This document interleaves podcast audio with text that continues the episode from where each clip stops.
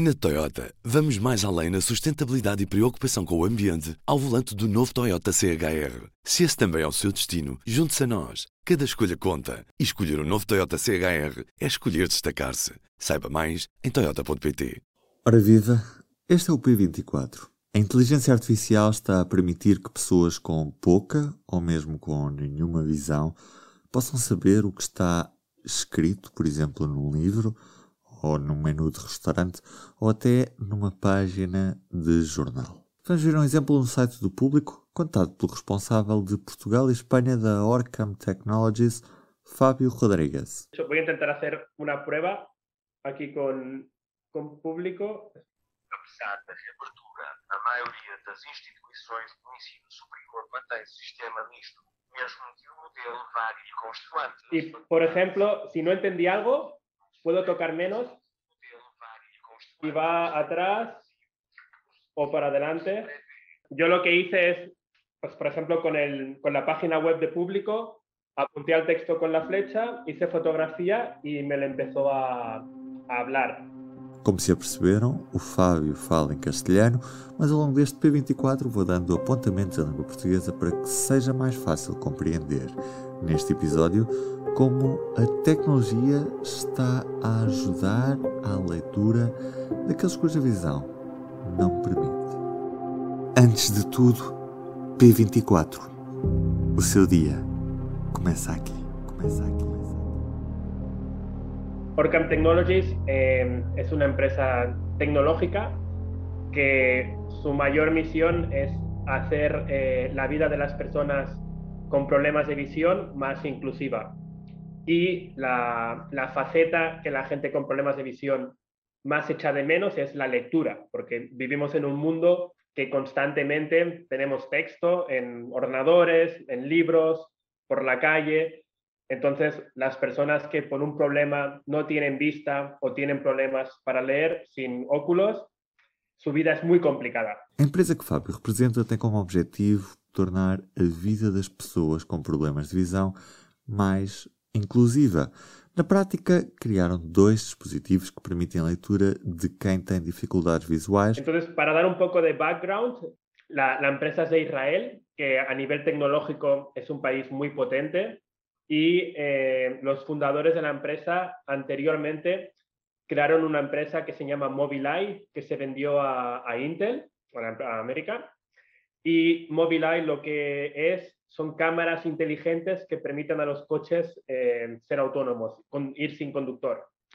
Entonces, como puedes imaginar, pues claro, unas cámaras que permiten a un coche ir solo si se hacen algunos ajustes, también pueden ayudar a, gente pues, a leer o a reconocer una cara o, reconocer colores. De ahí surgió un poco la idea de, de Orcam en 2010. De hecho, surgió por una historia humana, porque uno de los familiares de los founders eh, tenía problemas de visión, entonces les, les pidió que investigaran para que esas cámaras pudieran ayudarle a leer. Y eh, ahora en 2021, pues ya eh, estamos presentes en, en, más de 45 países, eh, el dispositivo habla eh, decenas de idiomas. Eh, por ejemplo, el portugués tenemos dos versiones, obviamente el, el portugués de Portugal, pero luego en Brasil se vende un, un português diferente. Fábio explica como a empresa começa com um problema familiar, adotando câmaras que utilizam a inteligência artificial em condução autónoma e transformando-as nos olhos de quem tem dificuldades visuais. As câmaras tiram uma fotografia do texto e fazem uma leitura na língua do utilizador. E precisam de internet para funcionar? Foi uma das minhas dúvidas. Não. Al final hay dos motivos por los que el, dispositivo funciona offline.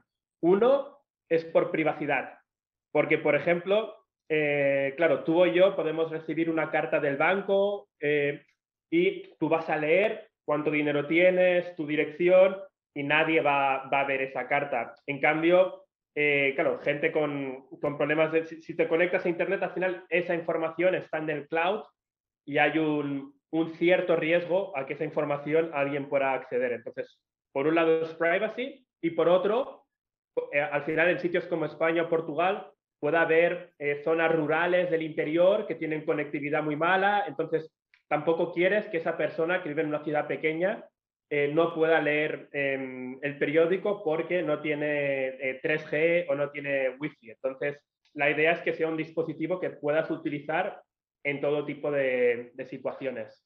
Não, o dispositivo funciona offline. Fábio explica-nos que tal se deve a questões de privacidade e também devido a eventuais falhas de cobertura de rede em zonas rurais, algo que é bastante comum no interior de Espanha e de Portugal.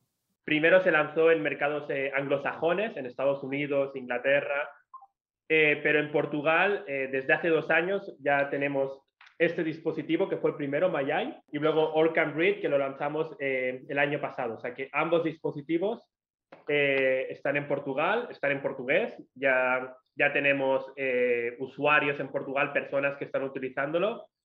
Y al final en cada país es un poco diferente nuestra estrategia para tratar con la gente de baja visión, porque hay situaciones muy diferentes. Hay, hay países donde el gobierno puede ayudar mucho para todo el tema de baja visión. Hay países donde se va más por ópticas y son más los ópticos que explican. En el caso de Portugal, por suerte, hay un par de parceiros que ellos trabajan muy focalizados en, baja visión. Estes dispositivos foram lançados inicialmente em mercados anglo-saxónicos, mas já estão disponíveis em Portugal e também em língua portuguesa. Fábio, graças. Obrigado. E com esta inovação que mostra como a inteligência artificial e a tecnologia pode ajudar a suprir as falhas humanas, me despeço por hoje. Uma boa semana. O público fica no ouvido.